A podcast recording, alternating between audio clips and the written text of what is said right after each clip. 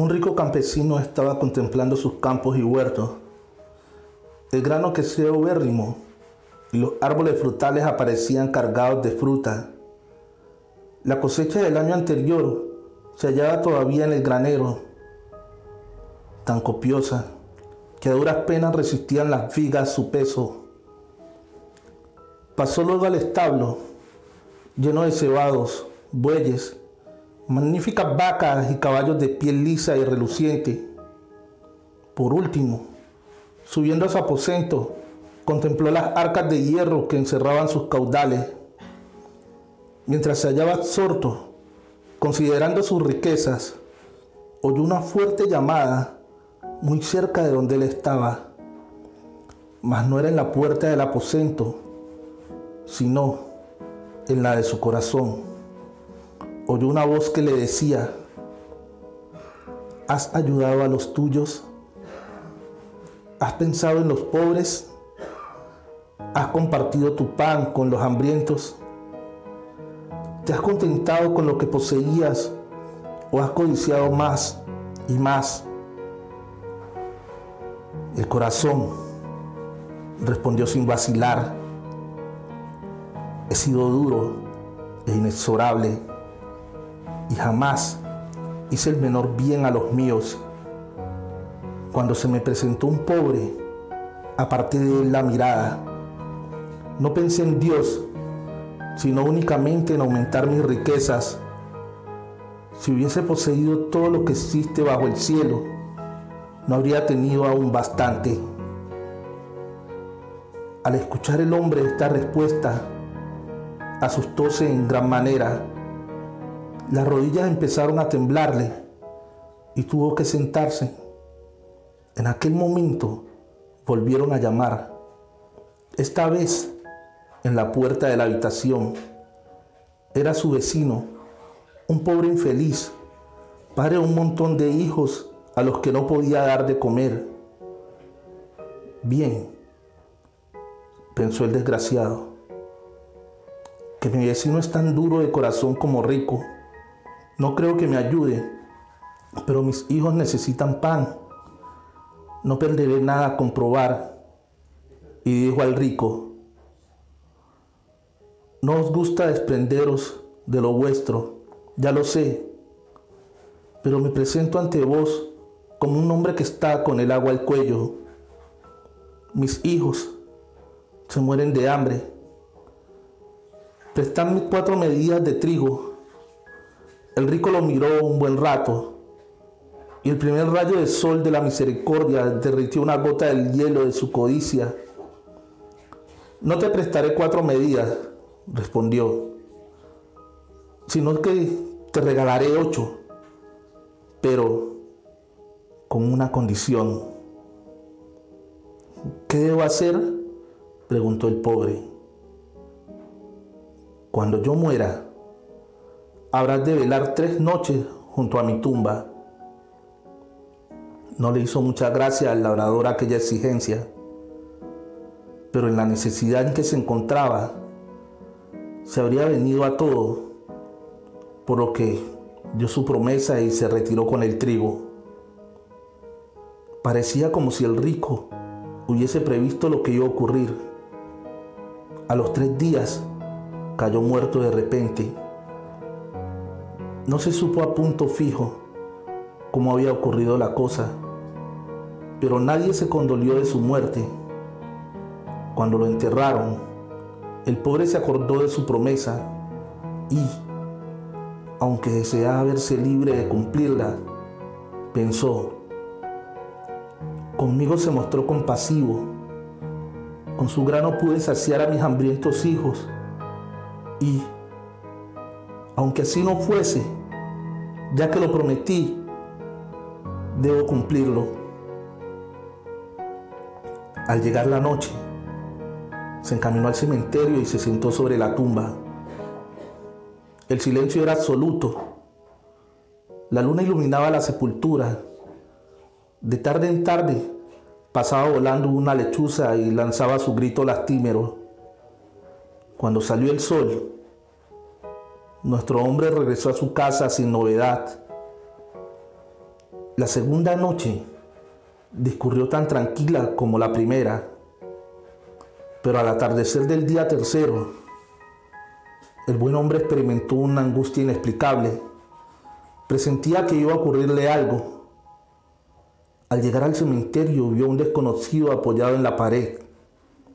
No era joven, tenía el rostro lleno de cicatrices y su mirada era aguda y fogosa. Iba envuelto en una vieja capa bajo la cual aparecían unas grandes botas de montar. Eh, ¿Qué buscas aquí? preguntó el labrador. ¿No te da miedo la soledad del cementerio? No busco nada, respondió el forastero, pero tampoco temo a nada. Soy como aquel mozo que salió a correr el mundo para aprender lo que es el miedo y no lo consiguió. Pero a aquel le tocó suerte, casarse con una princesa que le aportó grande riqueza, mientras que yo he sido siempre pobre. Soy soldado, licenciado, y pienso pasar la noche aquí, a falta de otro refugio. Si no tienes miedo, dijo el labriego, quédate conmigo y ayúdame a velar sobre esta tumba esto de velar es misión de un soldado, respondió el otro. Compartiremos lo que suceda, sea bueno o malo. El campesino se declaró conforme y los dos se sentaron sobre la sepultura. Todo permaneció tranquilo hasta la medianoche. A esa hora, rasgó de repente el aire un agudo silbido y los dos guardianes vieron al diablo en carne y hueso de pie ante ellos. Suscríbete al canal y activa la campanita de notificaciones. Fuera aquí, bribones, les gritó. El que está aquí enterrado es mío y vengo a llevármelo. Y si no os apartáis, os retoceré el pescuezo. Mi señor de la pluma roja, replicó el soldado, Vos no sois mi capitán y no tengo por qué obedeceros. Y en cuanto a tener miedo, es cosa que aún no he aprendido. Continuad vuestro camino, que nosotros no nos movemos. Pensó el diablo, lo mejor será deshacerse de ellos con un poco de dinero. Y adoptando un tono más apacible, les propuso que abandonasen el lugar a cambio de un bolso de oro. Eso es hablar, respondió el soldado pero con un bolso no nos basta. Si os venís a darnos todo el oro que quepa en una de mis botas, os dejaremos libre el campo y nos marcharemos. No llevo encima el suficiente, dijo el diablo, pero iré a buscarlo. En la ciudad antigua vive un cambista que es amigo mío y él me lo prestará. Cuando el diablo se iba alejado, el soldado, quitándose la bota izquierda, dijo, vamos a jugarle una mala pasada a este carbonero. Pasadme vuestro cuchillo, compadre. Y cortó la suela de la bota, que colocó luego al lado de la sepultura, al borde de un foso profundo disimulado por alta hierba. Así está bien, dijo. Que venga el desollinador. Sentáronse los dos aguardando su vuelta que no se hizo esperar mucho. Venía el diablo con un saquito de oro en la mano. Echarlo dentro, dijo el soldado, levantando un poco la bota, pero no habrá bastante. El negro vació el saco. El oro pasó a través de la bota y ésta quedó vacía. Estúpido, exclamó el soldado. Esto no basta. ¿No os lo he dicho? Y por más, el diablo meneó la cabeza, se marchó y al cabo de una hora comparecía de nuevo con otro saco, mucho mayor debajo del brazo. Echadlo, dijo el soldado, pero dude que baste para llenar la bota. Sonó el oro al caer, pero la bota siguió vacía. El diablo miró el interior con sus ojos de fuego pero hubo de persuadirse de que era verdad. Vaya piernas largas que tenéis, exclamó. torciendo el gesto. ¿Pensabais acaso que tenía pies de caballo como vos? ¿Desde cuándo soy tan roñoso? Ya podéis arreglaros para traer más oro. De lo contrario, no hay nada de lo dicho. Y el diablo no tuvo más remedio que largarse otra vez.